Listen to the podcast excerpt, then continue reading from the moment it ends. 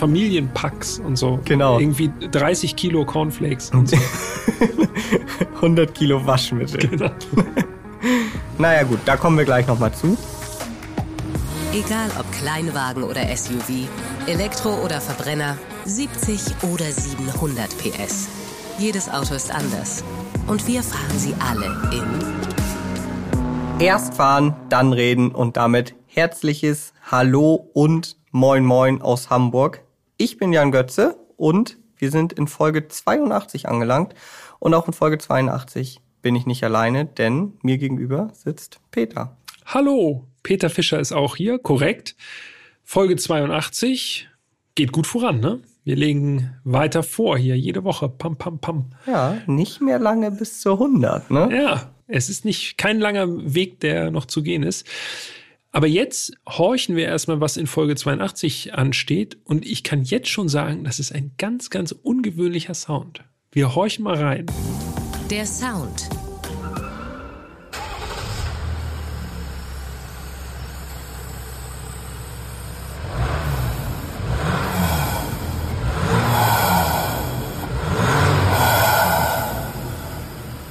Es klingt wie kein anderer Motor, den ich jemals vorher gehört habe. Dieses Ja, wir haben uns selber noch auch schon bei der Aufnahme gefragt, was ist es? Was ist das für ein komischer Sound? Es klingt, Ja. als würde das Auto die Abgase, die es gerade ausgestoßen hat, wieder einsaugen wollen. ja, schlürft es wieder weg. So, oder so ein bisschen Darth Vader, so komische Atmung.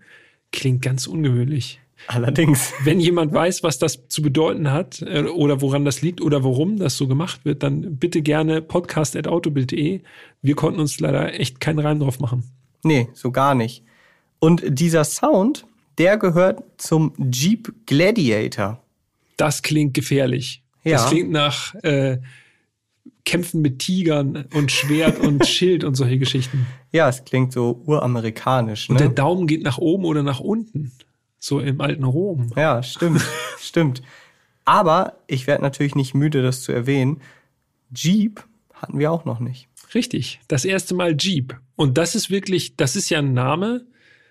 Das ist, steht ja im Grunde gleich mit Geländewagen. Ne? Also viele sagen ja, ist, das ist ein Jeep, obwohl Genau, es ja. irgendwas anderes ist. Also das hat diese Marke wirklich wie keine andere geschafft.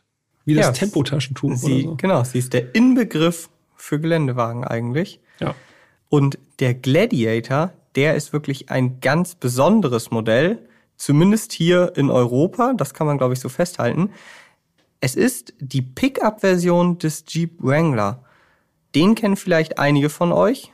Für alle, denen der Gladiator jetzt nicht sagt. Der Wrangler, ja, das ist ja wirklich ein Urgestein ja. in der Offroad-Szene. Der Ur-Jeep, ja. Aber das reicht nicht, Ja, einfach genau. nur den Wrangler zu nehmen, sondern es ist jetzt nochmal ein viertüriger Wrangler mit Ladefläche hinten dran.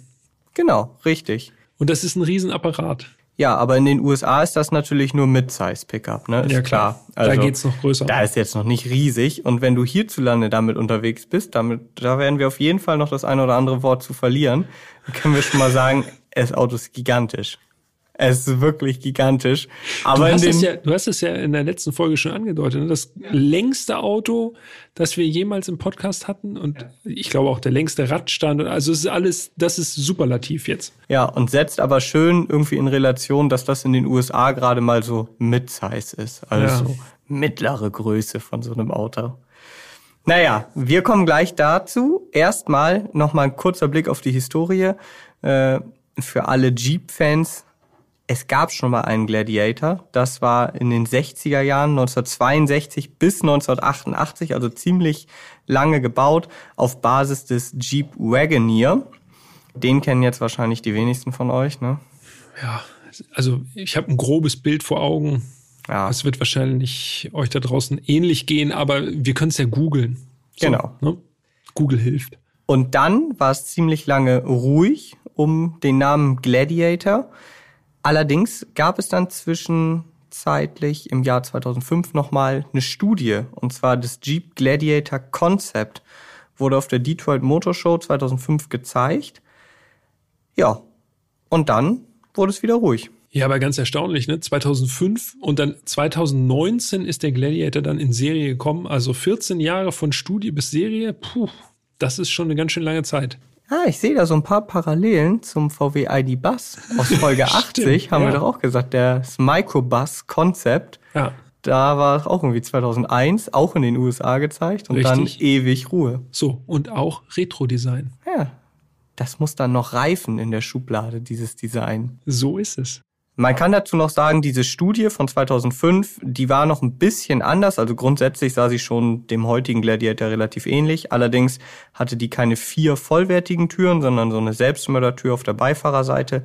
Und es war relativ auffällig, fand ich zumindest im Detail, das Reserverad, das war so seitlich aufgehangen.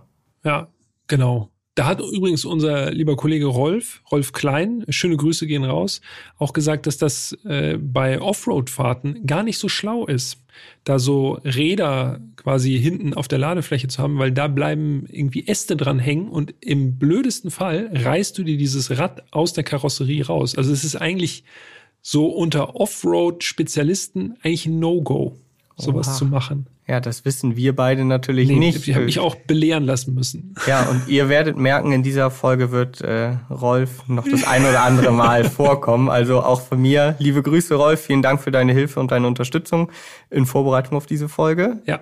Denn Rolf ist den Gladiator auch gefahren und äh, hat uns da nochmal den ein oder anderen Eindruck aus dem Gelände mitgeteilt. Genau, weil wir ja die Autos eigentlich nur auf der Straße fahren, in Ermangelung einer Kiesgrube, wo wir jetzt mal drauf zugreifen können. Außerdem hat Rolf da einfach die größere Expertise. Das müssen wir einfach neidlos anerkennen. Ja, das stimmt. Nichtsdestotrotz freue ich mich schon jetzt hier auf den Gladiator und ich würde vorschlagen, wo wir jetzt so die wichtigsten Basics abgesteckt haben, Mhm. laufen wir einmal drumherum, oder? Das machen wir. Design. Das Design. Also, wir haben gesagt, das Auto ist gigantisch. Und mit gigantisch meinen wir eine Länge von 5,59 Meter. Ja. Längstes Auto bisher im Podcast. Ja. Das ist schon wirklich sehr lang, auch wenn man das Auto so im, am Straßenrand parken sieht.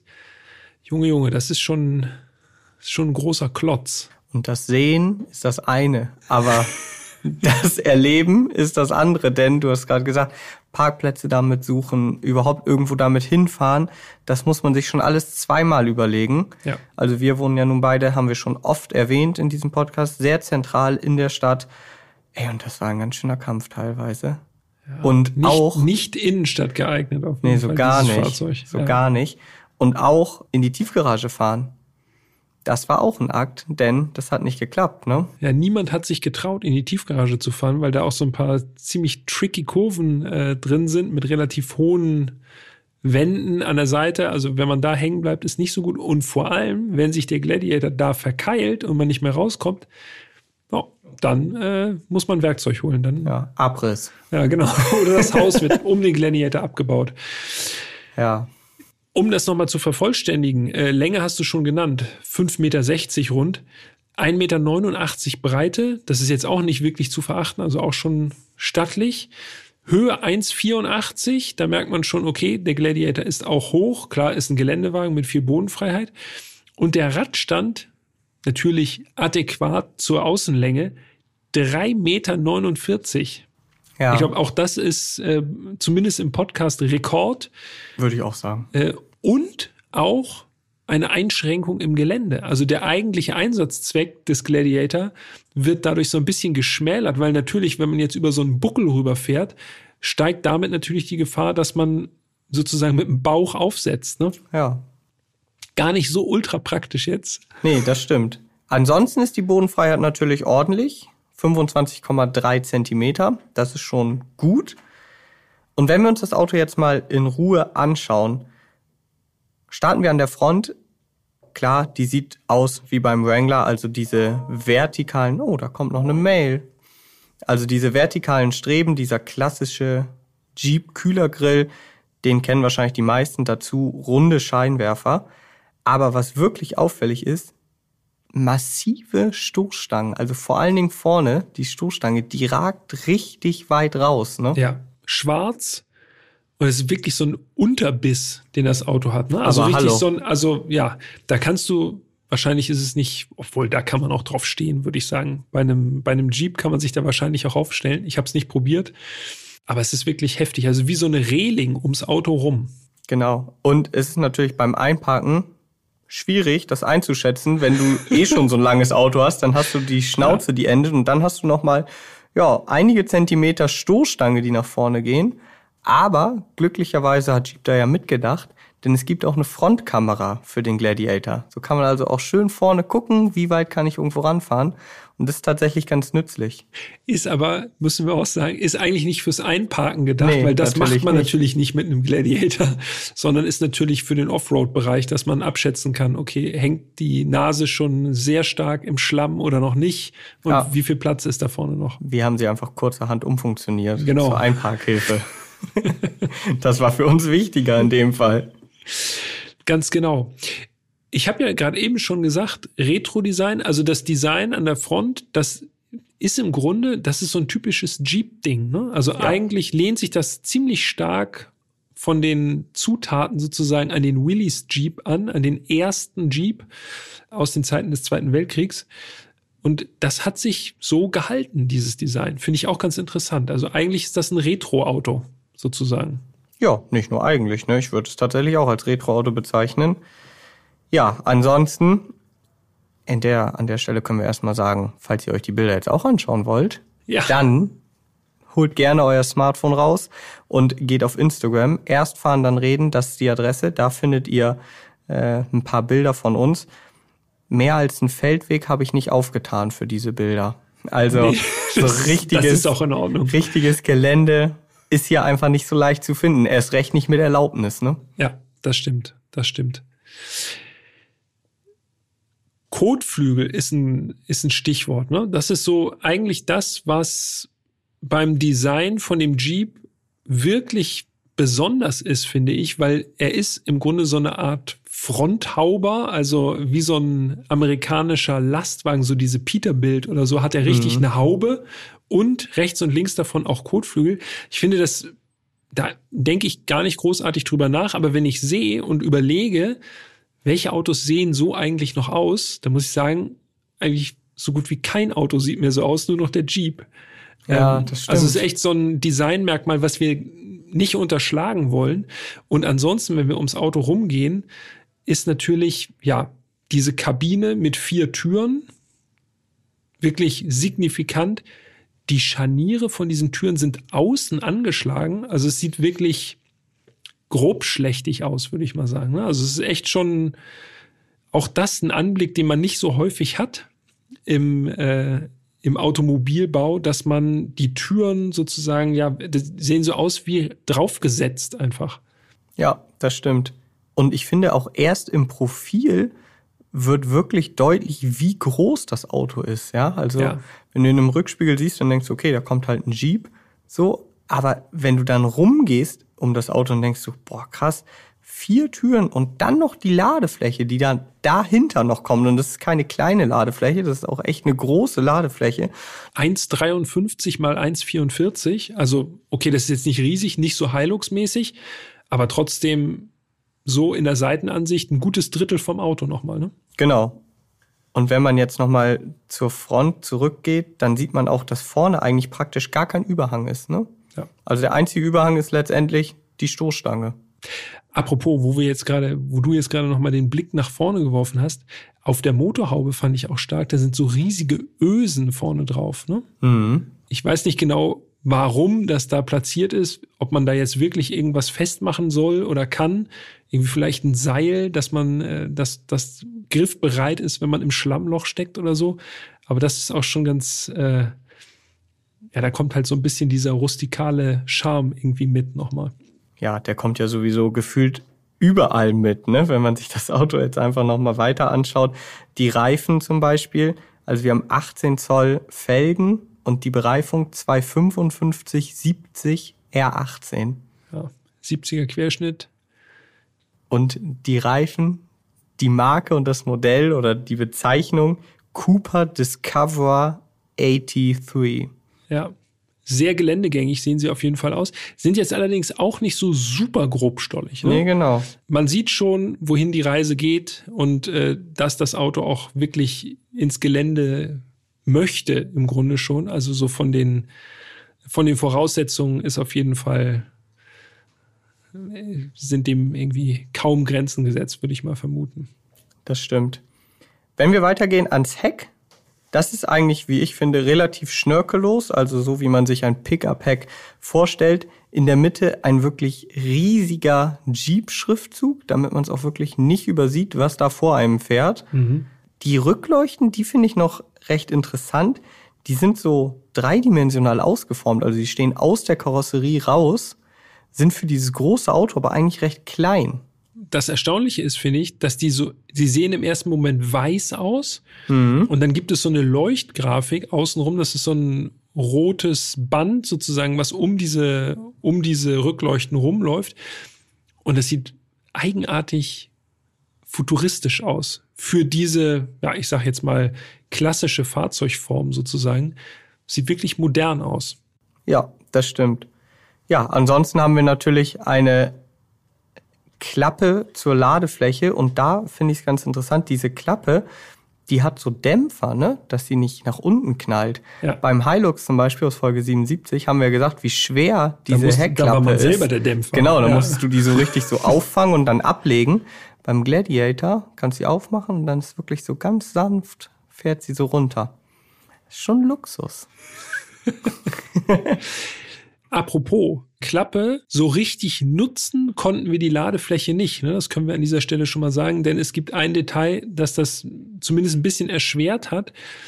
Denn unser Gladiator hatte so eine Laderaumabdeckung drauf, die auch jetzt nicht so super simpel äh, wegzunehmen war. Das war also eine feste Laderaumabdeckung. Ja, genau, die war so faltbar, ne? Es waren so einzelne Elemente, die du so auffalten konntest. Nicht ganz so praktikabel wie beim Hilux. Da konnte man ja wirklich einfach raufwerfen. Ja, haben wir aber auch nicht gemacht. Nee. Also, da wollen wir jetzt ja den Jeep nicht schlecht machen, denn wir hätten die Ladefläche ja so oder so nicht genutzt. Aber du warst mit dem Gladiator einkaufen, ne? Genau, aber jetzt kommt mein, mein Problem damit. Jetzt hätte ich natürlich Sachen auf die Ladefläche legen können, okay, und sie wären diesmal ja auch nicht nass geworden, was ich ja noch beim Hilux bemängelt habe. Ja. Aber jetzt sage ich mal so, ich kaufe jetzt nicht für 20 Leute ein, das heißt, das auf dieser. Ladefläche nimmt der Einkauf einen winzigen Platz nur ein. Ja? Ja. Ich sag mal zwei Tüten. Wenn ich die jetzt, ich mache die Klappe auf, die ist schön gedämpft, geht sie runter, dann stelle ich meine zwei Tüten jetzt also vorne hin, weil nach hinten komme ich ja gar nicht durch, es sei denn, ich klappe diese Laderaumabdeckung einzeln auf. Ja, und dann würde es ja selbst dann noch irgendwie auf der ganzen Ladefläche wahrscheinlich am Ende des Tages verteilt sein. Das heißt, was habe ich gemacht? Je nach Fahrweise. Ja, also ich glaube, wenn du eine Tüte Aber hinstellst, Wie er sich fährt, dazu kommen wir ja noch. Ja, aber ich glaube, wie gesagt, wenn du eine Tüte hinstellst, egal wie vorsichtig du fährst oder bremst, die wird auf jeden Fall auf der Ladefläche hin und her rutschen. Ja. Also was habe ich am Ende des Tages gemacht? Ich habe wieder alles in die Kabine gestellt, genau wie beim Hilux. Ja. Ey, wir sind einfach keine Pickup-Fahrer. Wir verstehen das nicht. Ja, vielleicht fehlt auch das Landgut. Man muss. wir brauchen einfach mehr Platz. Meinst so. du, Pickup-Fahrer, die transportieren nur riesige Sachen. Immer. Absolut, ja, klar. Permanent. Die überlegen nur, oh, das kann ich wieder groß transportieren. Ja, ist doch auch so Familienpacks und so. Genau. Irgendwie 30 Kilo Cornflakes und so. 100 Kilo Waschmittel. Genau. Ja, okay. Also, naja gut, da kommen wir gleich nochmal zu. Interessant ist noch, das finde ich wirklich spannend und das wissen vielleicht auch nicht alle von euch, den Gladiator gibt es mit unterschiedlichen Dachvarianten. Ja. Und was ich damit meine, ist tatsächlich, es gibt unterschiedliche Dächer für dieses Auto. Es gibt einmal das Freedom Hardtop, Mhm. also wie der Name schon verrät, es ist halt ein Hardtop, also Das ein ist wirklich festes Dach. Amerikanisches Marketing in Perfektion. Freedom das Hardtop. Freedom noch davor steht, ne? Ja, klar, logisch. Und dann gibt es das Sunrider Soft Top. Ja, das ist ein Faltdach, ne? Genau. Das ist aus Stoff und das kann man dann eben ja öffnen oder schließen. Und äh, ich habe hier noch mal kurz nachgelesen. Dann gibt es auch noch die Option, das Sunrider Flip Top zu bestellen. Damit wird die vordere Sitzreihe des Gladiators um ein Verdeck erweitert, während der Rest des Daches als Hardtop ausgeführt ist. Also das ist dann Mischung. Vorne, vorne Stoff, hinten Hardtop. Ja. Ansonsten gibt es komplett Hardtop oder komplett Stoff. Aber es gibt auch beides. Also du hast die totale Freiheit. Genau, hier steht, dies ermöglicht ein einzigartiges Open-Air-Gefühl, bei dem Fahrer und Beifahrer die frische Luft genießen können. Das Flip-Top besteht aus schwarzem Stoff und wird inklusive Montageschienen und Befestigungsmaterial einbaufertig geliefert. So, Okay. Und damit sind wir eigentlich schon bei dem Kapitel, was den Jeep Gladiator wirklich so besonders macht. aber hallo. Äh, denn nicht nur, dass er unterschiedliche Dachoptionen bietet, sondern man kann dieses Auto im Grunde umbauen zu etwas anderem, nämlich von einem geschlossenen Jeep mit einer Viererkabine oder einer Fünferkabine, je nachdem, wie viele man äh, einladen will, äh, in, das, in die Fahrgastzelle, zu einem offenen Jeep, zu einer Art Buggy. Genau, also man kann letztendlich wirklich alles abbauen oder demontieren, wenn man denn genügend Zeit und handwerkliches Geschick hat. Also nicht so wie wir. Ja, also fangen wir mal, fangen wir mal einfach an. Also unser Fahrzeug war mit dem äh, Freedom Hardtop ausgestattet. Das Also heißt, es sieht aus wie ein festes Dach. genau. Und jetzt kann man die vorderen Dachteile demontieren. Das geht wirklich einfach. Das sind zwei Teile. Das habe ich auch gemacht. Ja. Muss man sich vorstellen wie so ein Tager.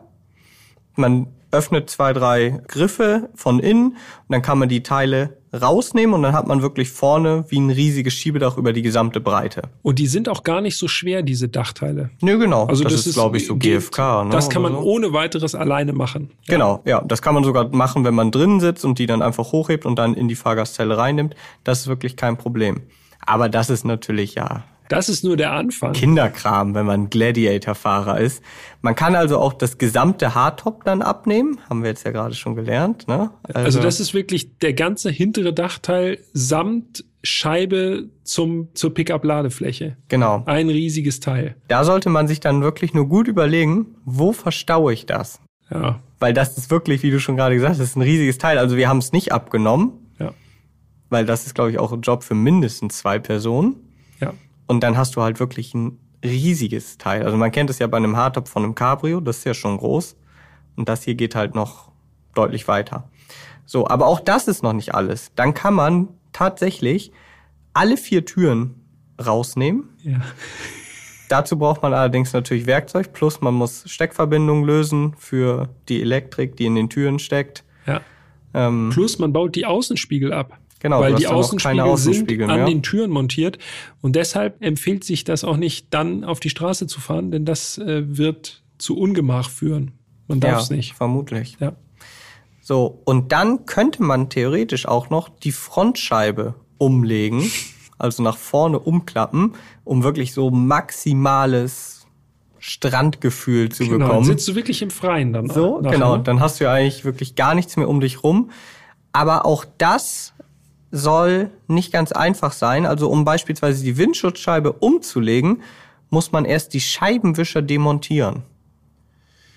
Also es ist, klingt zwar alles super und ich stelle mir das auch geil vor, wie das aussieht, wenn du da wirklich so einen komplett gestrippten Gladiator hast. Oder wenn draußen 30 Grad sind Ja, und alles, man damit durch, durch die Gegend fährt. alles schön und gut, aber es lag ja tatsächlich so eine Anbau- oder Umbauanleitung bei und es las sich allein schon super aufwendig. Und ich vermute, also selbst wenn du es wahrscheinlich irgendwie schon ein paar Mal gemacht hast, dann brauchst du wahrscheinlich Stunden dafür. Ich schwöre dir, wenn du es ein paar Mal gemacht hast, dann lässt du wahrscheinlich die Finger davon, weil du ganz genau weißt, dass es ein Riesenaufwand ist. Und dann baust du es entweder einmal ab und lässt es einfach so, Mhm.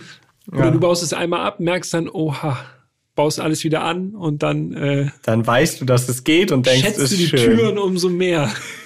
Ja, also ihr merkt schon, wir haben es nicht getan, aber grundsätzlich natürlich mega cool. Ähm, ja, aber ich, ich gebe dir recht, wahrscheinlich ein Ding, was man ein, maximal zweimal macht.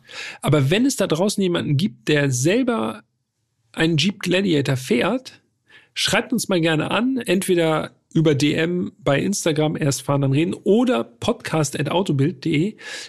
Mich würde ja interessieren, ob es schon mal jemand gemacht hat und äh, das vollführt hat, diese Übung. Aber hat eigentlich, wenn du das, wenn du das. Auto gekauft hast, dann bastelst du schon dran rum, glaube ich. Ja, also ich, wie, also welches Auto Aber kann wir das wollen sonst? natürlich Bilder sehen, ne? Ja, das klar. ist ja klar.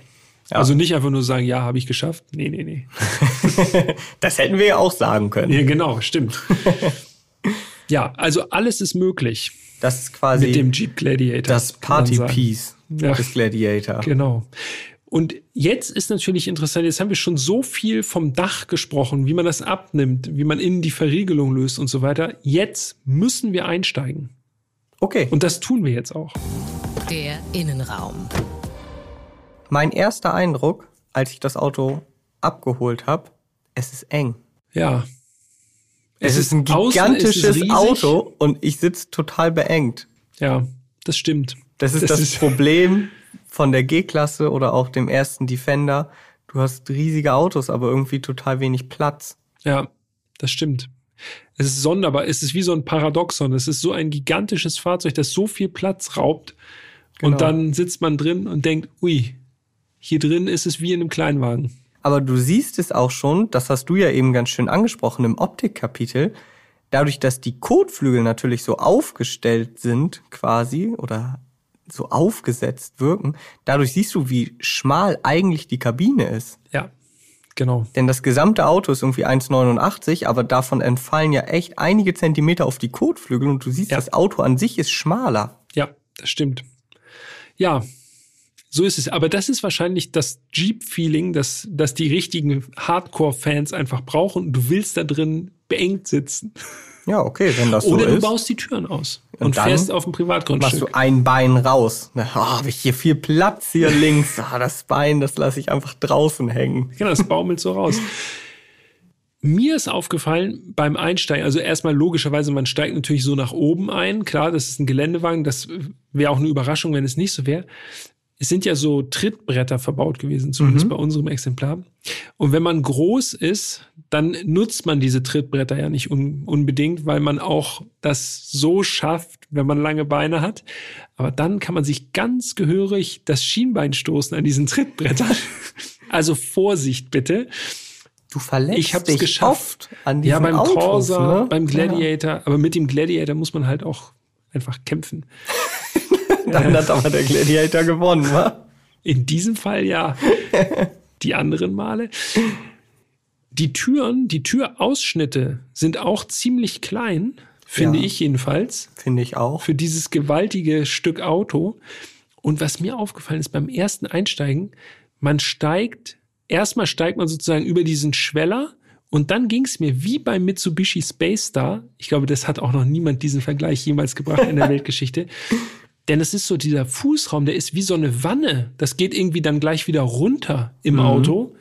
Und das ist mir aufgefallen. Ganz komisch, dass man so in so eine, ja, wirklich wie in so einer Wanne sitzt im Auto. Ganz sonderbar. Ganz sonderbar.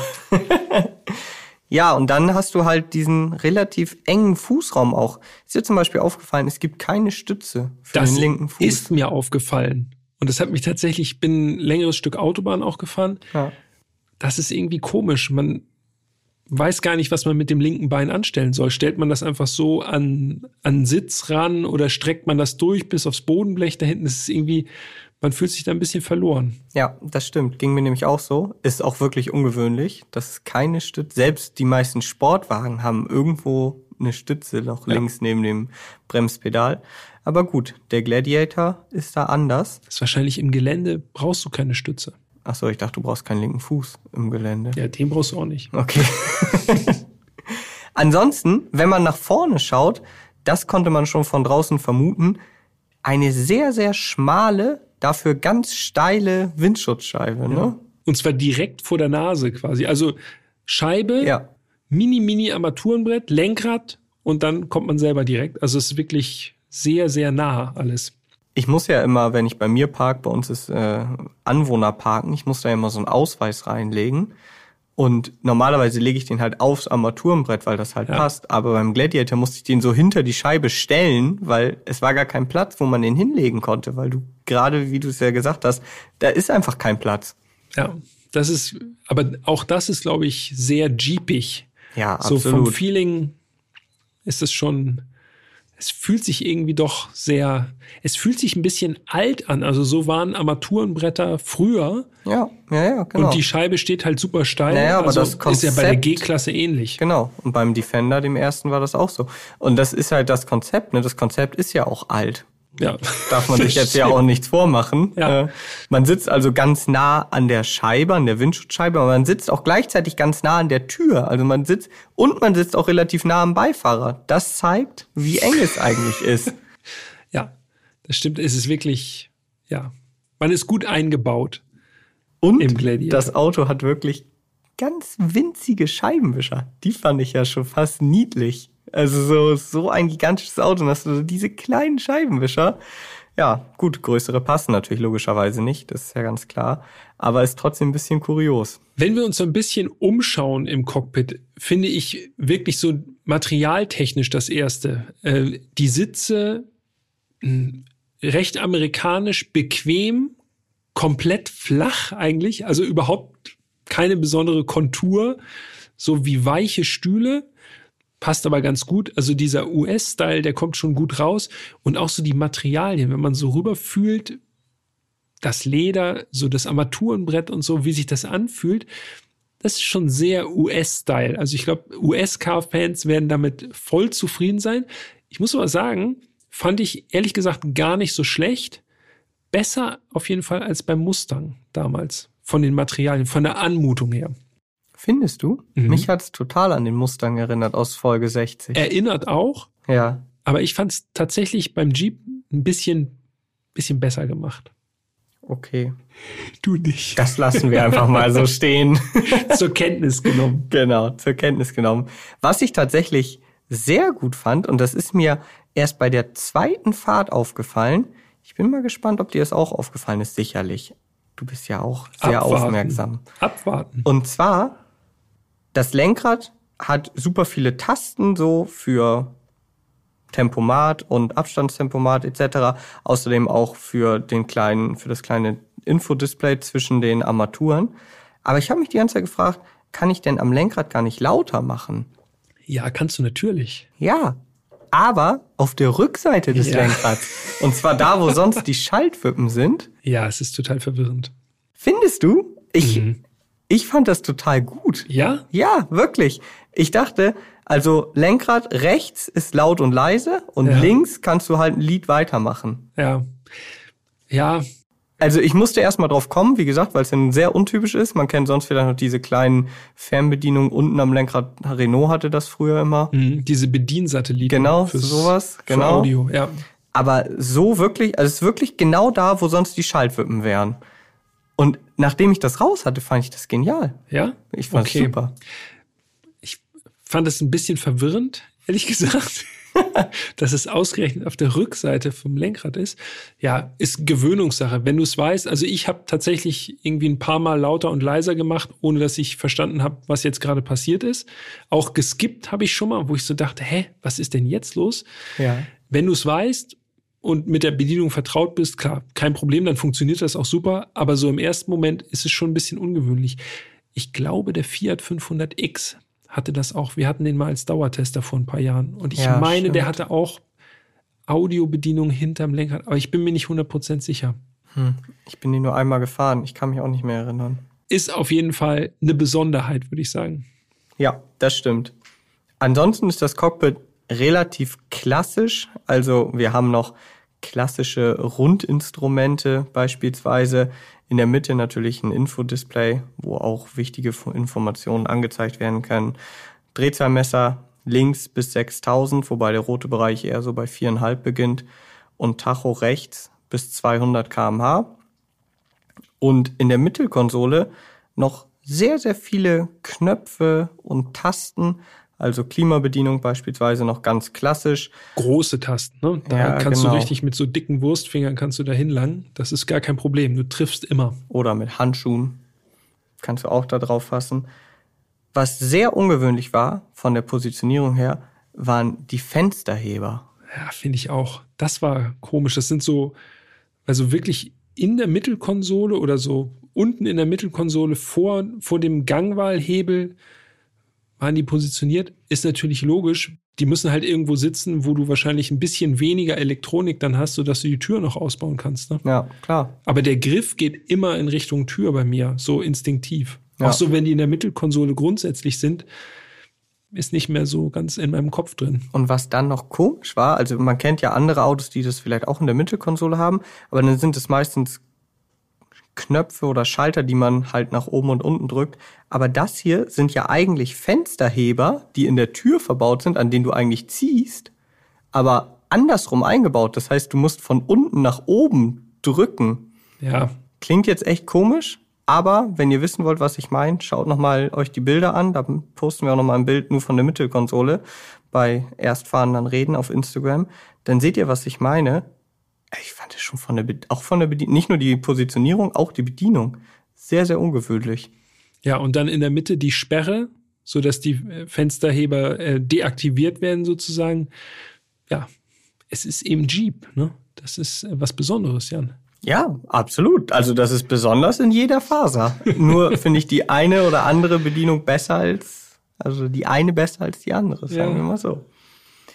Du hast ihn eben schon angesprochen. Gangwallhebel, auch wirklich ein massiver Apparat, ne? Ja, so richtiger Klopper, da braucht man auch große Hände, so wie für die Tasten auch. Also Genau. der ist schon, passt schon zum Auto auch. Und was mir aufgefallen ist, dieser Sperrhebel davon oder dieser Sperrknopf, Rot. rot, sieht gefährlich aus. Ne? Alarm. Ja, ja, das klar. ist so, Alarm, wir fahren jetzt Gefahr. los. Und obendrauf ist noch so die Silhouette vom Gladiator Ja, eingelassen. also das ist wirklich, äh, das sieht schon sehr martialisch aus, das Ding. Links davon der Hebel für die Sperren beziehungsweise für den Allradantrieb. Da kann man dann im Stand und am besten in neutral äh, Sperren aktivieren, Allrad dazuschalten, Untersetzung, alles ist möglich, kann man so durchschalten. Hast du gemacht? Ja, also ich bin aber, also keine, keine Sperren, aber ich habe mal zwischen Two-Wheel-Drive und Four-Wheel-Drive gewechselt. Ja. So, aber im normalen Fahrbetrieb merkst du da jetzt wirklich keinen Unterschied. Nee, das stimmt. Es sei denn, du wählst die High-Version, also mit der Genau. Geländeuntersetzung, dann, ja, dann ist es spürbar anders. Aber ja, lässt sich relativ easy einlegen alles. Also du musst dann nicht irgendwie äh, besonders viel Kraft aufwenden oder so. Nö, absolut nicht. Außerdem hat der Gladiator noch eine klassische Handbremse. Wie sollte es anders sein? Nicht so diesen neumodischen Kram Ja. wie elektronische Parkbremse. Da wird noch richtig am Hebel gezogen. Modern ist dafür das Infotainment, zumindest ansatzweise modern. 8,4 Zoll Display, das ist so ins Armaturenbrett eingelassen. Ist Das fast, finde ich ganz fast gut. quadratisch, der kleine Monitor, ne? Ja. Aber passt eigentlich ganz gut dahin an die Stelle, also zwischen die Lüftungsdüsen soweit. Ich hatte allerdings ein Problem damit. Ich vermute, es liegt an mir, denn wir haben eben schon kurz drüber gesprochen. Ich habe Apple CarPlay einfach nicht zum Laufen bekommen. Also unten in der Mittelkonsole gibt es so eine Klappe, da steht Media drauf. Ja, und wenn du die hochklappst, dann hast du da eben verschiedene Anschlüsse, unter anderem USB. Und wenn ich da also nun mein USB-Kabel eingesteckt habe und mein Handy angeschlossen habe, normalerweise bei jedem anderen Auto ist das so, dass dann eben CarPlay startet. Ja, aber beim Gladiator nicht. Und ich habe noch geschaut, weil bei einigen Autos gibt es das ja auch, dass es unterschiedliche USB-Anschlüsse gibt und nur der eine für CarPlay ist und der andere nicht. Aber wenn auf dieser Klappe auch schon Media steht, dann gehe ich ja mal davon aus, dass das schon die Klappe ist auch für Apple CarPlay. Und dann dachte ich, naja gut, dann hat er es wahrscheinlich nicht. Aber in der Ausstattungsliste steht explizit CarPlay. Ich muss ehrlich sein, ich habe es gar nicht erst versucht. Ja, warum nicht? Ich bin da gefahren, wo ich mich auskannte und brauchte keine Musik. Die Musik hat der Gladiator gemacht. ja, also wir werden es nicht mehr verifizieren können, woran es jetzt lag. Äh, in jedem Fall hat Rolf, unser Kollege Rolf, das gleiche berichtet. Ne? Der Ja. hatte ähnliche Probleme damit. Eine Sache ist mir noch aufgefallen und zwar bei der Instrumentenbeleuchtung. Das, was mir aufgefallen ist, war tatsächlich, ich bin in der Nacht gefahren Mhm. und es war, die Instrumentenbeleuchtung war so hell. Also auf Maximum hat das wirklich geblendet Ja, ohne Ende. ja, Auf der anderen genauso. Seite, der Vorteil war, dann konntest du in diesem, äh, in diesem kleinen Monitor zwischen Drehzahlmesser und Tacho, konntest du erkennen, dass im Hintergrund ein Willys Jeep zu sehen ist. Das war super, Mhm. aber es war einfach super grell und die Instrumentenbeleuchtung reicht wirklich von fast aus bis viel zu hell. Ja, aber ist dir aufgefallen, ich hatte genau das gleiche Problem. Als es dunkel wurde, dachte ich, Alter, das ist ja ultra hell. Und dann gibt es ja meistens so ein Rädchen, oft ist das links vom Lenkrad, mhm. wo man das einstellen kann. Und wenn du jetzt die nächste Stufe gemacht hast, dann dachte ich, viel zu dunkel. Ja. Die, also es gab nur die ultra hell, also Flutlicht oder fast dunkel. Und wenn du dann noch einen weitergedreht hast, dann ist auch die Innenraumbeleuchtung angegangen. Ja, genau. Das war wirklich alles dann, ne? da habe ich aber auch gedacht, okay, aber ich will jetzt ja einfach nur die Instrumente in einer erträglichen Helligkeit haben. Lustiger Nebeneffekt war, der Gladiator hat ja so eine Trennscheibe zur Ladefläche hinten. Mhm. Und wenn man die Instrumente auf hell gelassen hat, also so, dass man was erkennen kann, dann hat sich dieser mittlere Bildschirm unglaublich in der Rück in der in der Trennscheibe hinten gespiegelt und das hast du im Innenspiegel gesehen. Also es war wirklich, du hast es von unten bekommen und dann auch noch mal über den Innenspiegel war dann auch so ein Licht die ganze Zeit hinter dir. Also es war schon sehr hell alles. Ist so ein bisschen so wie die äh, wie die Klimaanlagen in den USA halt auch einfach volle Kanne eiskalt sind. Ja, das ja. ist genau mein Ding. Ja. Jetzt muss ich aber noch eine Frage stellen. Ja. Haben wir auch schon lange nichts mehr von gehört. Was sagt denn eigentlich der Au äh, Ablagenbeauftragte zum, zum Gladiator? Ja, schon relativ in Ordnung, würde ich sagen. Es ist, es ist halt amerikanisch. Ne? Es gibt Becherhalter und so. Das äh, Handschuhfach ist ausreichend groß. Aber dadurch, dass man, du hast das so gerade eben so ein bisschen nebenbei erwähnt, dadurch, dass man sehr nah links an der Tür sitzt, ist natürlich die Ablagefläche in der Tür doch sehr stark eingeschränkt. Ja. Also die größte Ablagefläche ist eigentlich die Rücksitzbank, weil ich weiß nicht, wie es dir ging, aber ich konnte da mit meiner Größe 1,95 nicht sitzen. Also zumindest nicht, wenn die Vordersitze auf mich eingestellt sind.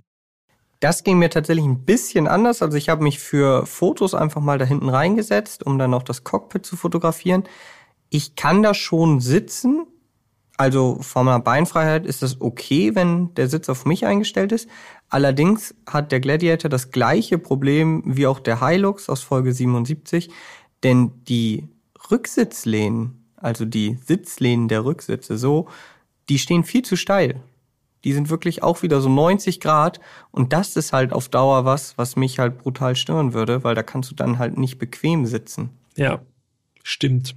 Der Platz ist halt im Endeffekt das große Manko im Gladiator. Auch wenn man es nicht erwarten würde. Komisch bei einem Auto, was 5,60 Meter lang ist. Eine Sache noch, die ganz erstaunlich ist. Wir haben ja schon viel darüber gesprochen, dass die Türen abnehmbar sind und die Frontscheibe kann man runterklappen und so. Dieses Feeling im Innenraum vom Gladiator, das ist wirklich ganz besonders, denn im Grunde ist das so, als würde man in einem Auto sitzen, das so einen komplett Überrollkäfig hat mhm. wo einfach alle Karosserieteile so angesteckt sind. Und ich fand das ganz lustig. Zwischen Tür und Dach kann man sozusagen um den Holm rumgreifen und man sieht dann seine Hand so von oben um diesen Holm rumfassen. Also es ist schon so ein bisschen, äh, so ein bisschen sonderbar. Es wirkt so ein bisschen so, als wäre einfach nur alles, was Karosserie ist, tatsächlich nur von außen dran gepappt an dieses, ja, an dieses Karosserieskelett. Und das sieht man überall, ne? Also das ist, ja. du sitzt im Grunde eigentlich eher in einem Käfig, wo einfach draußen noch was dran gedübelt ist. Ja, das stimmt. Was mir noch gut gefallen hat, dafür ist Jeep ja auch schon bekannt, die haben überall noch so kleine Easter Eggs verbaut. Du hast ja gerade schon gesagt, in der Instrumentenbeleuchtung beispielsweise. Oder auch in der Scheibe auf der Beifahrerseite ganz unten, da wo diese Punkte, diese schwarzen Punkte sind, da fährt so ganz leicht in der Biegung, ja, die Silhouette von so einem Willys Jeep hoch, unterhalb Ach. der grünen Plakette. Hier, ich zeig dir das mal. Jetzt, oh ja, tatsächlich. Ja, am Scheibenrahmen, richtig. Genau. Ja, krass. Ist mir gar nicht aufgefallen. Ja, sowas zum Beispiel. Oder auch die Fußmatten, das sind so Allwetter-Fußmatten aus Gummi. Da haben sie hier schön noch so eine Schaufel drin. Jo, Schaufel und Hacke. Das sind so kleine, aber feine Details, die halt zeigen, irgendwie Jeep gibt sich schon viel Mühe. Ähm, und ich glaube, dass gerade auch so Fans der Marke sowas dann auch honorieren. Ja, definitiv. Schafft ja auch so einen Wiedererkennungswert, ne? Ja. Und zeigt ja. ja auch, dass sie stolz sind, zu Recht, auf das, was sie quasi in der Vergangenheit schon geschaffen haben mit dem Willys Jeep etc. Und ich mag solche Details ja sowieso. Das haben wir schon mitbekommen. Klar. Okay, Jan, dann nehmen wir mal das Datenblatt zur Hand und äh, checken einmal kurz, wie es mit den technischen Daten zum Jeep Gladiator aussieht, würde ich vorschlagen. Das machen wir. Das Datenblatt. Bei uns in Deutschland gibt es den Gladiator tatsächlich nur in einer einzigen Motorisierung. Und diese Motorisierung ist ein 3 Liter V6 Diesel. 264 PS hat der. Das ist ordentlich, aber jetzt noch nicht überragend. Allerdings hat er auch ein maximales Drehmoment von 600 Newtonmeter und das schon bei 1400 Umdrehungen. Ja. Und 600 Newtonmeter, das ist wirklich sehr, sehr viel und das bei so niedriger Drehzahl, das verspricht auf jeden Fall ziemlich kraftvollen Motor. Das stimmt. Also das kann man an den Zahlen schon ablesen. In den USA gibt es den Gladiator auch noch mit einem Benziner V6. Mhm. Der hat allerdings deutlich weniger Drehmoment. Ich Genau. glaube noch nicht mal die Hälfte oder irgendwie so. Ja, 353, also nur Ja, ein bisschen also- mehr als die Hälfte. Pi mal Daumen die Hälfte. Und den gibt es auch als Handschalter. Aber in Europe gibt es nur den V6 Diesel. Ja, Und der ist gekoppelt an eine Achtgang-Automatik. Über den zuschaltbaren Allradantrieb haben wir schon gesprochen. Also sozusagen für die Straße empfiehlt es sich wahrscheinlich in, äh, in Hinterradantrieb und hoher Übersetzung zu fahren. Also normaler Betrieb sozusagen, also keine Untersetzung drin. Dann gibt es aber auch noch Hinterradantrieb mit niedriger Übersetzung, Vierradantrieb High, Vierradantrieb Low. Also viele, viele Möglichkeiten, da im Gelände rumzuspielen. absolut. Und dieser 3 Liter Sechszylinder Turbodiesel, das ist tatsächlich ein Motor, den sich viele auch im Wrangler wünschen. Es hat allerdings einen einfachen Grund, warum Stellantis den Motor da nicht einbaut. Es liegt daran, dass der Gladiator natürlich ein Nutzfahrzeug ist, deshalb anders besteuert wird und auch anders äh, am CO2 beteiligt wird. Deshalb können sie in den Gladiator diesen Diesel einbauen, aber in den Wrangler eben nur unter sehr hohen Zahlungen wahrscheinlich, ne? Ja, und das will sich Stellantis einfach nicht leisten. Genau. Ja. Haben wir schon gesagt, wie viele Gladiator oder Gladiatoren im Jahr gebaut werden? Ich glaube nicht. Nee, Es sind maximal 500 Stück. also für Deutschland, ne? Muss man Richtig. dazu sagen, Ja. genau. Also hier gibt die Kapazität einfach nicht mehr her. Und das bedeutet natürlich, dass das Auto wirklich absolut exotisch ist. Und ich weiß ja nicht, wie es euch geht, wenn ihr, äh, wenn, also wo auch immer ihr lebt, wie viele Gladiator ihr da schon gesehen habt. Ich habe tatsächlich einen einzigen anderen gesehen. Ja, lustig. Ich nämlich auch. Äh, Aber auf waren- der Autobahn letztens. waren unterschiedliche. A1. Ich habe genau. nämlich einen hier in der Stadt gesehen und den, den ich gesehen habe, der war blau. Ja, siehst du, meiner war äh, foliert, irgendwie beklebt mit irgendwas, Mhm. also gemustert. Also schöne Grüße. Wahrscheinlich hört ihr diesen Podcast jetzt, nehme ich mal an. Ja, Weil- der witzig auf jeden Fall. Jeep Gladiator ist ja nun wirklich schon sowas, was heraussticht aus der Masse. Also äh, ja, besonders viele Sichtungen haben wir noch nicht von Gladiator. Nee, das Auto ist wirklich ein Exot. Mal wieder, wir haben ja schon viele Exoten hier im Podcast, aber dazu lässt sich einfach auch sehr viel erzählen. Was wir noch nicht gesagt haben, oder worüber wir noch nicht gesprochen haben, sind die Fahrleistungen. Die wollen wir zumindest hier äh, nicht unerwähnt lassen. 0 auf 100, 8,6 Sekunden. Topspeed 177 km/h. Denn das Auto ist, wenig überraschend, auch nicht ganz leicht. Nee, natürlich, großes Auto wiegt auch viel, jedenfalls in den aller, allermeisten Fällen. 2360 Kilogramm Leergewicht. Hat eine Zugkraft von bis zu 2721 Kilogramm gebremst. Das ist schon gut. Ungebremst 750 Kilo, ja, okay. Und du sagtest das schon, ist eben ein Nutzfahrzeug. Ja. Haben wir schon gesagt, dass der Gladiator auf einem Leiterrahmen basiert? Ich glaube, das hast du am Anfang gesagt. Okay, also Leiterrahmen, zwei Starachsen. Äh, das ist richtig rustikale Genau. und robuste Darauf Technik. wollte ich nochmal hinaus. Äh, also der hält schon was aus. Absolut, ja. Nur, dass wir das nicht äh, unerwähnt lassen. Eine kleine Sache noch zur Untersetzung. Das Untersetzungsverhältnis für die äh, Hardcore-Fans 2,72. Das ist schon ganz ordentlich, aber der Jeep Wrangler Rubicon hat bis zu 4,0 zu 1. Also das ist wirklich die Top-Untersetzung überhaupt. Äh, Und der Rubicon ist auch noch ein bisschen im Vorteil, weil die Vorderachsstabis ausklinkbar sind. Das heißt, es ist da noch eine viel, viel größere Verschränkung möglich. Das geht dem Gladiator ab. Also er ist geländegängig, ja, aber er ist nicht ganz so super hardcore geländegängig wie zum Beispiel der Rubicon. Okay, aber Hand aufs Herz, diese Info hast du von Rolf, ne? Selbstverständlich. Okay. ich kann noch mit ein paar, mit ein paar anderen eher Basic-Infos dienen, und zwar dem Preis, denn der ist äh, ja doch relativ heftig, ne? Ja, günstig ist der Gladiator nicht. Nee, 74.500 Euro. So viel kostet der Jeep Gladiator in der Basis. Natürlich gibt es auch schon viel Ausstattung serienmäßig, aber 74.500 Euro ist schon nicht wenig. Unser Testwagen hatte noch ein paar Extras. Da liegen wir dann so bei 79.000 Euro. Ja. Und wie sich so ein fast 80.000 Euro Jeep mit Ladefläche fährt, das horchen wir jetzt mal nach. Das. Mein erster Eindruck, also über Sitzpositionen haben wir jetzt ja schon lang und breit gesprochen. Man sitzt hoch, aber relativ eng.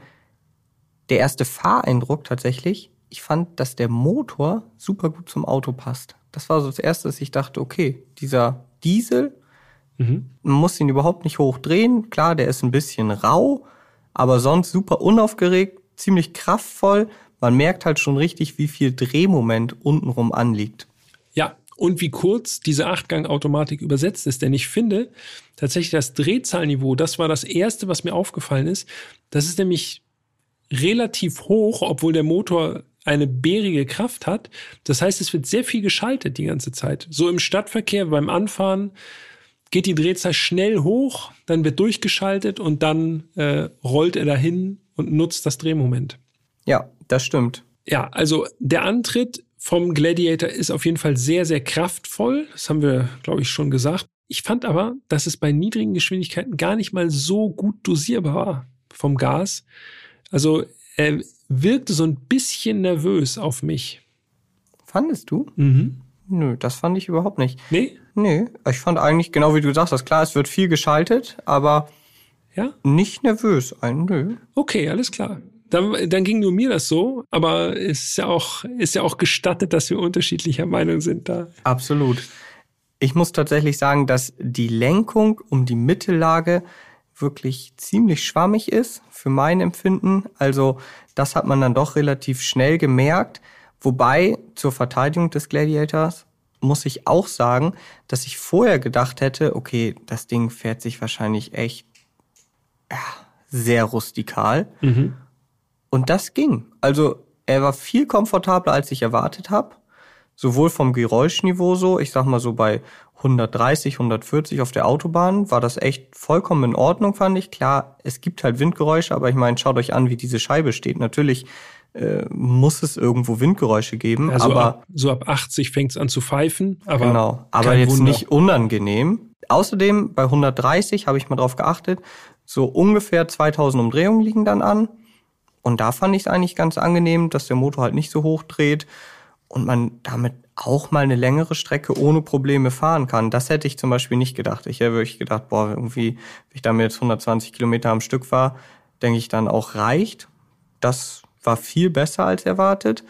Ja, es gibt natürlich noch so ein paar Eigenarten, auf die man sich halt einfach einlassen muss. Allen voran einfach diese schiere Größe, ja.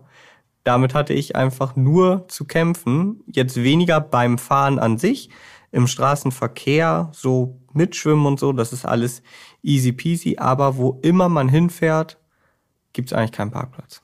Ja, das stimmt. Die also, Länge ist eigentlich das Entscheidende bei der ganzen Sache. Genau. Das ist wirklich, und der Wendekreis ist natürlich auch groß. groß 13,7 ja. Meter. Äh, also mal kurz irgendwie mal drehen, das will schon gut überlegt sein oder man muss halt ordentlich ausholen, dass das alles gut hinhaut.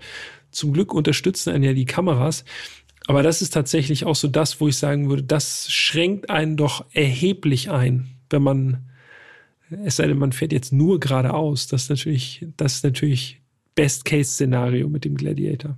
Ja, ja, aber dieses Parken, das war wirklich so, wenn ich bei mir einen Parkplatz damit hatte, habe ich wirklich fünfmal überlegt, muss ich jetzt mit Auto irgendwo hinfahren oder kann ich das auch zu Fuß erledigen?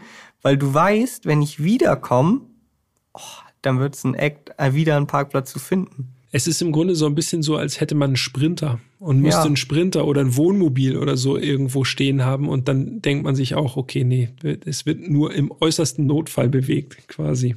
Umgekehrt lässt sich das natürlich relativ einfach umgehen, wenn man sagt, man hat einfach irgendwie äh, ein Haus oder einen entsprechenden Grund, auf dem man den Gladiator parken kann, dann fällt dieser Punkt natürlich komplett weg. Und ich vermute jetzt einfach mal fast, dass die wenigsten Leute, die einen Gladiator fahren, das als einziges Auto besitzen und dann noch in der Stadt wohnen, so wie wir. Meinst du? Ja, vermute ich einfach mal. Aber für uns, und wir, oder wir sprechen hier jetzt ja quasi von unseren Erfahrungen, ja, war das dann doch schon sehr einschränkend, muss man sagen. Auf der anderen Seite, so wie du gesagt hast, Langstrecke, auch auf der Autobahn, total unproblematisch. Das Einzige, was mich tatsächlich nur gestört hat, war das mit dem linken Bein, dass man keine, keine Mhm. Ablage hat, also keine Fußstütze hat. Sonst überraschend easy und entspannt. Ne? Ja, Also wirklich auch die, die Offroad-Bereifung fand ich erstaunlich laufruhig und auch von der Bremse hat mir das ein gutes Gefühl gegeben. Es ist ja manchmal so, gerade so bei so Offroad-Reifen, dann bremst man mal ein bisschen stärker und denkt man, oh, hauer, das ist ja, da wird überhaupt keine Kraft übertragen. Man schiebt einfach so fröhlich weiter nach vorne.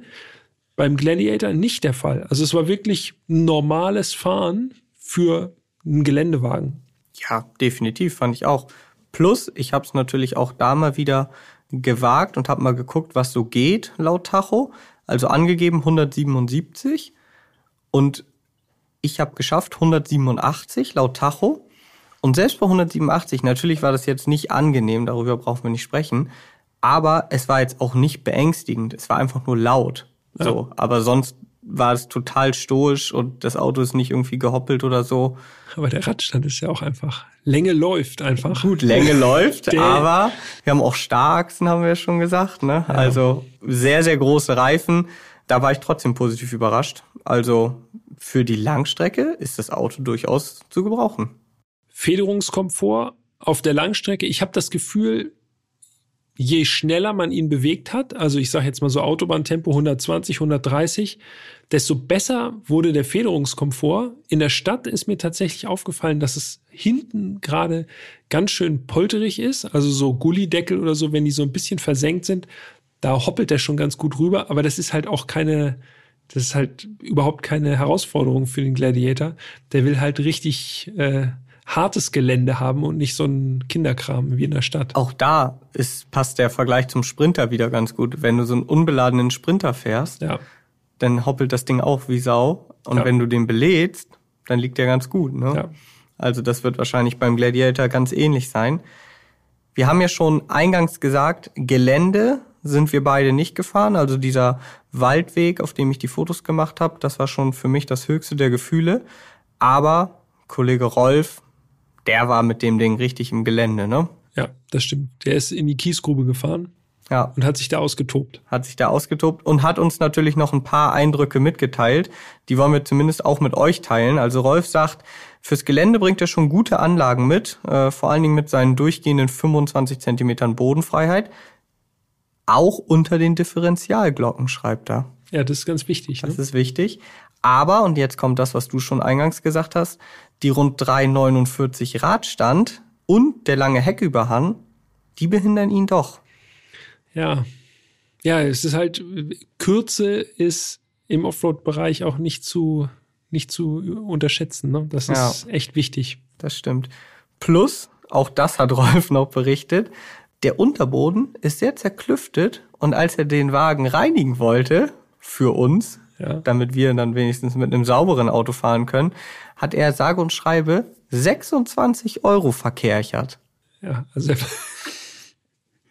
er hat es wirklich genau genommen, aber der war, sah auch wirklich aus wie geleckt. Ja, also man hat nicht gesehen, dass er, Nee. dass in der Sandgrube war. Ja, also sind schon ein bisschen ein paar Euros und wahrscheinlich auch ein paar Minuten Kerchern da reingeflossen in den Gladiator. Ja, das stimmt. Was wir noch berichten können, also ich zumindest, ich denke mal, dir wird es da ähnlich gegangen sein, das Auto im Straßenverkehr ist brutal auffällig. Ja, Die Leute gucken wirklich, also als würdest, würdest du irgendwie mit einem Monster Truck fahren oder so. Ja, es geht ja auch schon in die Richtung, wenn man ehrlich ist. Ne? Mid-Size, mein Lieber. Mid-Size Monster Truck. ja, das habe ich, hab ich auch erlebt. Also äh, ich bin damit eher so aufs Land gefahren. Und da waren die Reaktionen, also entweder haben die Leute bewusst weggeguckt, weil mhm. es wahrscheinlich einfach zu groß war, oder sie waren begeistert, muss ich sagen. Also äh, die fühlten sich zum Teil auch animiert, gleich ihre eigenen Pickups zu zeigen und vorzuführen und zu sagen, ja, aber mein Pickup, der ist noch viel größer. So, ah, okay, alles klar. also äh, man macht sehr schnell, kriegt man neue Freunde damit. Ja, absolut. Ich wollte sagen, ganz andere Leute als die, die sonst irgendwie bei den Sportwagen gucken. Das stimmt, ja. Mm, ich habe auch noch einen neuen Freund gewonnen. Die Geschichte will ich zumindest noch kurz ausführen. Du weißt, worauf es hinausläuft, ne? Ich habe ja jetzt schon lang und breit äh, erzählt, wie anstrengend und schwer es war, damit einen Parkplatz zu finden.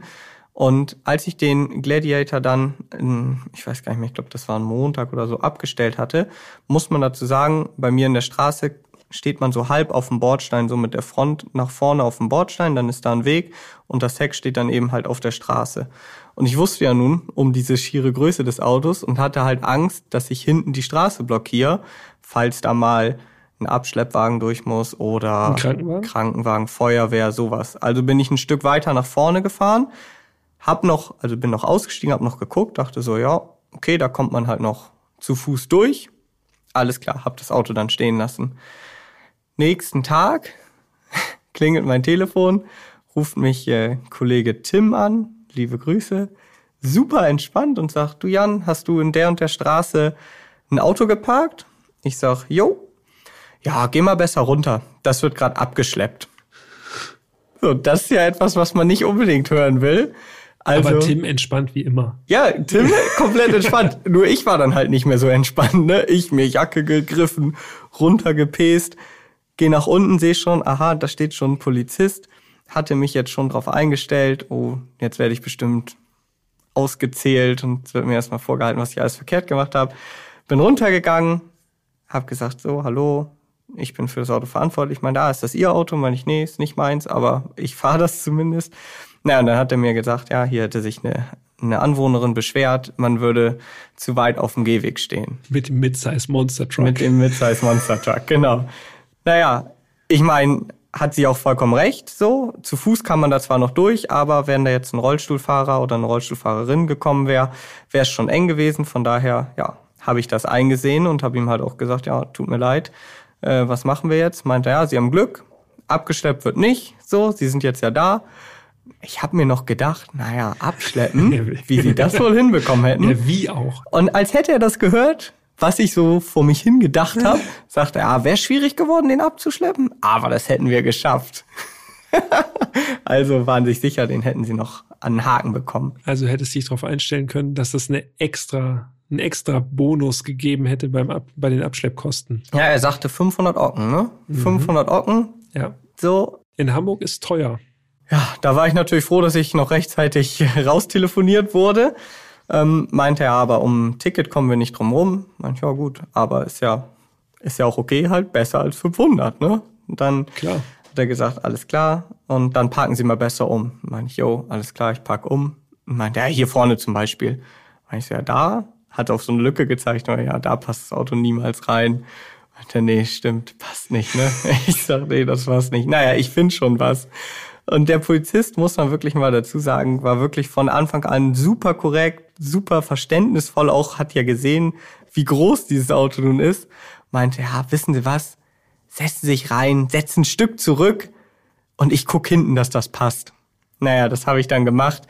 Es passte nicht wirklich hinten. Also es war hinten immer noch eigentlich stand ich viel zu weit draußen. Dann bin ich nochmal nach vorne. Letztendlich konnte ich ihn dann so stehen lassen, nochmal ein bisschen angepasst, aber bin dann eh zwei Stunden später weggefahren. Ja, lange Geschichte, aber was ich damit halt zeigen will, ist, dass es wie gesagt, also wirklich im alltäglichen Leben damit zu fahren in der Stadt ist schon ganz schön anstrengend mit so einem Viech. Ja, du brauchst eine Auffahrt, wo du das Ding einfach geschmeidig abstellen kannst und am besten dann auch nicht den ganz engen Aldi-Parkplatz befahren oder so. Das könnte auch schon schwierig werden. Ja. Nicht, dass man nicht durch Blumenbeet oder so durchkommen könnte und abkürzen könnte, aber ich weiß nicht, ob das so gut ankommt dann im Endeffekt. Ja, ne? wahrscheinlich gibt's dann noch mal einen Anruf, ne? Verm vermutlich ja. Vielleicht auch nicht von Tim. Okay, was meinst du? Sollen wir ein Fazit ziehen? Ja, lass mal ein Fazit äh, drunter machen unter den Gladiator. Auf jeden Fall. Wir ziehen Strich. Das Fazit. Ja, und ich muss ganz ehrlich sagen, also mein persönlicher Fall ist der Gladiator nicht. Äh, wen hätte es gewundert? Ich stehe eher auf die etwas kleineren Fahrzeuge. Ähm, einfach aus dem Grund, weil ich, ich sehe einfach kein Szenario, wo das Auto auch nur ansatzweise in ein normales Leben passen würde. Also es ist natürlich ein faszinierendes Auto und auch ganz cool, dass die einfach mal irgendwas Verrücktes bauen. Aber so richtig peile ich den Use Case nicht. Also wenn ich ins Gelände will, will ich wahrscheinlich einen Jeep Wrangler haben und zwar einen normalen. Das reicht vollkommen. Wenn ich Platz für fünf Leute brauche, da kaufe ich mir irgendein Kombi. Sowas wie ein Superb oder so. Ja, und wenn ich was mit einer großen Ladefläche brauche, dafür ist der Gladiator jetzt auch nicht unbedingt geeignet, weil so groß ist die Ladefläche gar nicht. Er ist im Grunde so ein bisschen, er vereint alles so, was so nicht ganz passt. Aber ist natürlich trotzdem irgendwie ein faszinierendes Ungetüm, muss man sagen. Aber einziger Use Case, ich habe einfach Platz und will den Platz mit was Imposantem einfach nur füllen. Das ist so meine Quintessenz vom Gladiator. Ja, damit hast du eigentlich meine Gedanken auch ganz gut schon zusammengefasst. Also für mich, auch wenn das wirklich kurios klingt, selbst wenn ich jetzt nochmal drüber nachdenke, für mich ist es irgendwie ein Lifestyle-Auto. Ja. Also genau wie du gesagt hast, es gibt irgendwie keinen wirklichen Use Case. Ich muss sagen, ich finde den optisch wirklich mega gelungen. Ich finde den auch geiler als ein, Gladi äh, als ein Wrangler, also den Gladiator geiler als ein Wrangler. Ich finde irgendwie, das Auto sieht halt so gestreckt aus und man, der Kopf sagt einem hinter den vier Türen, kommt halt nichts mehr, aber dann kommt halt noch diese Ladefläche. Das finde ich echt schon cool. Außerdem ist es natürlich super cool, dass es einfach so wenig davon gibt in Deutschland. Das ist eine mega Erscheinung ja. im Straßenverkehr. Auch das finde ich super. Plus, und das hätte ich nicht gedacht, ich finde auch, dass Motor und Getriebe echt gut zum Auto passen. Also dieser Diesel und die Achtgang-Automatik, das ist wirklich eine runde, runde Sache. Ja, und dann hört es bei mir eigentlich auch schon auf mit den positiven Punkten. So muss ich ganz ehrlich sagen. Also Optik und Motor, ja. Getriebe finde ich super. Innenraum, wenig Platz. Dann, das haben wir ja schon beim Hilux in Folge 77 erklärt. Also ich, ich verstehe den Sinn von Pickups hier in Deutschland absolut gar nicht, muss ich einfach sagen. So, habe ich ja eben erklärt. Ich kann da nichts einladen. Ich lade immer alles auf die Rücksitze. Wozu brauche ich dann so ein riesiges Auto? Von daher ja, ist für mich die Quintessenz, irgendwie ist das ein Lifestyle-Auto. Das holt man sich halt, weil es so cool aussieht und weil es richtig auffällig ist. Ja, und dann ist es aber auch noch ja, sehr, oder, sehr teuer. Oder weil du ein richtiger 100% Hardcore-Jeep-Fan bist, der einfach nochmal was ganz Besonderes haben will. Und dann wahrscheinlich auch ein Auto hat, das vermutlich nicht ganz so viel an Wert verliert, weil es halt einfach, es gibt super wenig davon und die Hardcore-Jeep-Fans werden das Ding trotzdem brutal abfeiern. Ja, also weil es einfach so was Spezielles ist. Ne? Letzteres unterschreibe ich sofort. Also schon Wrangler sind ja echt gut wertstabil. Ja. Und als Gladiator, wenn es davon so wenig gibt, klar, also das ist wahrscheinlich eher Geld parken ja. als ausgeben. Hm, ja, wenn man es übrig hat, auf jeden Fall. Jan, und ich habe was vergessen, Mann. Oh, was? der Verbrauch. Ja, stimmt. oh nein. Aber den machen wir jetzt. Das ist alles in Ordnung. Bonus. Das, das läuft ins Fazit ein. Bonusverbrauch. Um ich hab's hier stehen. Oh oh. WLTP-Verbrauch waren 8,8 Liter. Mhm. Und wir können auch mit was Positivem aussteigen dann dadurch. Ja. Hast du einen Verbrauch? Ich habe auch einen Verbrauch. Rausgefahren? Ja. Was hast du verbraucht? Und ich fand den schon für, also für meine Verhältnisse war ja. ich schon richtig gut. 10,1. Und da war echt viel Autobahn dabei. Wie gesagt, zwischendurch auch mal ausge, also ausgefahren. 10,1 finde ich für so ein riesiges Auto mit dem Windwiderstand, mit dem Gewicht echt gut. Und logisch, ich kann das unterbieten, keine Frage. Keine Frage. Aber das zeigt aber trotzdem auch noch mal kurz ganz gut, dass das größte Auto, was wir im Podcast haben, nicht unbedingt das ist, was auch am meisten verbraucht. Und da schließt sich der Kreis, was du gesagt hast. Motor und Getriebe passen gut zusammen. Ich finde antriebseitig super Job. Wenn ich auf meinen Verbrauch gucke, muss ich sagen, für so ein unvernünftiges Crazy-Mobil super bodenständig. Ich habe neun Liter laut Bordcomputer bei normaler Fahrt, also auch mit Autobahn, mhm. und sparsam 8,5. Oha, Werksangabe unterboten. Yes! Geknackt. da kann man nicht mehr von unvernünftig sprechen, wenn das, wenn man im Kopf behält, dass das ein 2,4 Tonnen Ungetüm ist. Äh, also er hat sogar noch eine ganz, ganz kleine vernünftige Seite. Ja, nicht nur eine kleine. Ja. Also wir haben jetzt festgestellt, das Auto ist vermutlich sehr, sehr wertstabil. Ja. Und es verbraucht wenig. Es hat halt nur einen sehr hohen Anschaffungspreis. Äh, das stimmt. Das ist die Hürde. Gut. Habe ich das auch noch untergebracht. Ein sehr Glück. Gut. Aber auch einmal mehr muss man jetzt auch mal wieder sagen. Auch einmal mehr wieder echt spezielles Auto, ne? Ja, also war ein Erlebnis, kann man nicht anders schon sagen. Auch immer wieder geil, halt mal so ganz andere. Gut, jetzt hatten wir natürlich gerade erst einen Pickup, wobei der Gladiator echt schon mal noch mal eine andere Hausnummer ist als der Hilux in allen Belangen. Ja. Aber so mit Pickups hat man sonst ja nicht so viel Berührungspunkte. Nee, tatsächlich nicht. Und umso besser, wenn man mal einen Berührungspunkt hat, um das auch mal einschätzen zu können für sich. Also wir sind jetzt nicht die übelsten Fans davon, von, von dem Konzept, ja, aber testen kann man es ja trotzdem mal. Ne? Also Absolut. hält einen ja nicht davon ab. Und wenn ihr sagt, ja, aber ihr habt ja noch den oder den Use Case vergessen, wo ein Pickup total Sinn macht, auch hier in Deutschland, dann schreibt uns natürlich gerne. Podcast.autobild.de ist die Adresse. Natürlich könnt ihr uns auch über oder zu allen anderen Themen schreiben könnt uns auch gerne sagen, wie ihr die Folge, wie euch die Folge gefallen hat, wie euch das Auto gefallen hat. Ja, und dann würde ich sagen, sind wir durch mit Folge 81, ne? Yes, das sind wir. Bleibt nur noch äh, einmal ganz kurz hier in die Planung zu schauen, um zu sehen, was als nächstes kommt. Und das ist auch ein Auto, äh, der Use Case ist ganz klar definiert. Ja, und um das noch ein bisschen konkreter zu machen, in der Sonderfolge, der letzten Sonderfolge, die ist schon, die ist schon ein Weilchen her, aber in der Sonderfolge, das war das Jahr 2022. Ich hoffe, die haben einige von euch gehört. Da habe ich mir dieses Auto, was jetzt kommt, ja, das ist ja gewünscht. Das ist ja jetzt leicht. Wieso? Da habe ich mir vier Autos gewünscht. Es muss okay. eins davon sein. Ja. Also 25% Trefferwahrscheinlichkeit, würde ich sagen. Genau. Okay, dann warten wir mal ab, äh, wer drauf kommt und äh, freuen uns auf das Auto.